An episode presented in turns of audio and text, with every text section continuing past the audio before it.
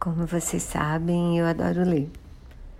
E ultimamente eu quase não compro livro físico, nem, nem sebo, que eu sempre adorei, assim, passei horas e horas vasculhando e comprando, porque muitas vezes o livro usado é mais barato que o novo. E em livrarias também, a minha preferida de São Paulo é a Cultura, que parece que tá, não está bem das pernas, né? Mas depois que eu conheci o Kindle, eu tenho um quarto em casa que é praticamente cheio de livros já. Então, o Kindle facilitou muito, porque na verdade fica tudo numa memória virtual da Amazon.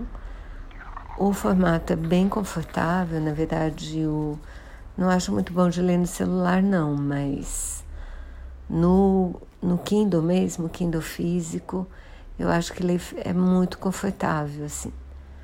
Ah, você pode aumentar as letras, você tem um dicionário acoplado, você é rápido mudar de uma página para outra. A luminosidade também você define. E então eu recomendo.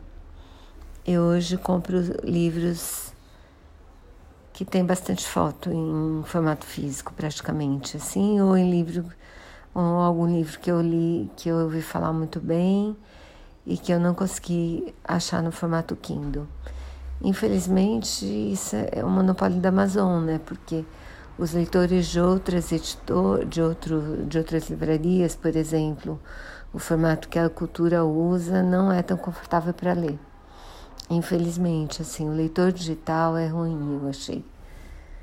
Então acabou que eu virei meio refém da Amazon por causa disso. Mas é um jeito confortável e a leitura fica muito agradável. O que, que vocês acham? Onde vocês leem os livros que vocês gostam?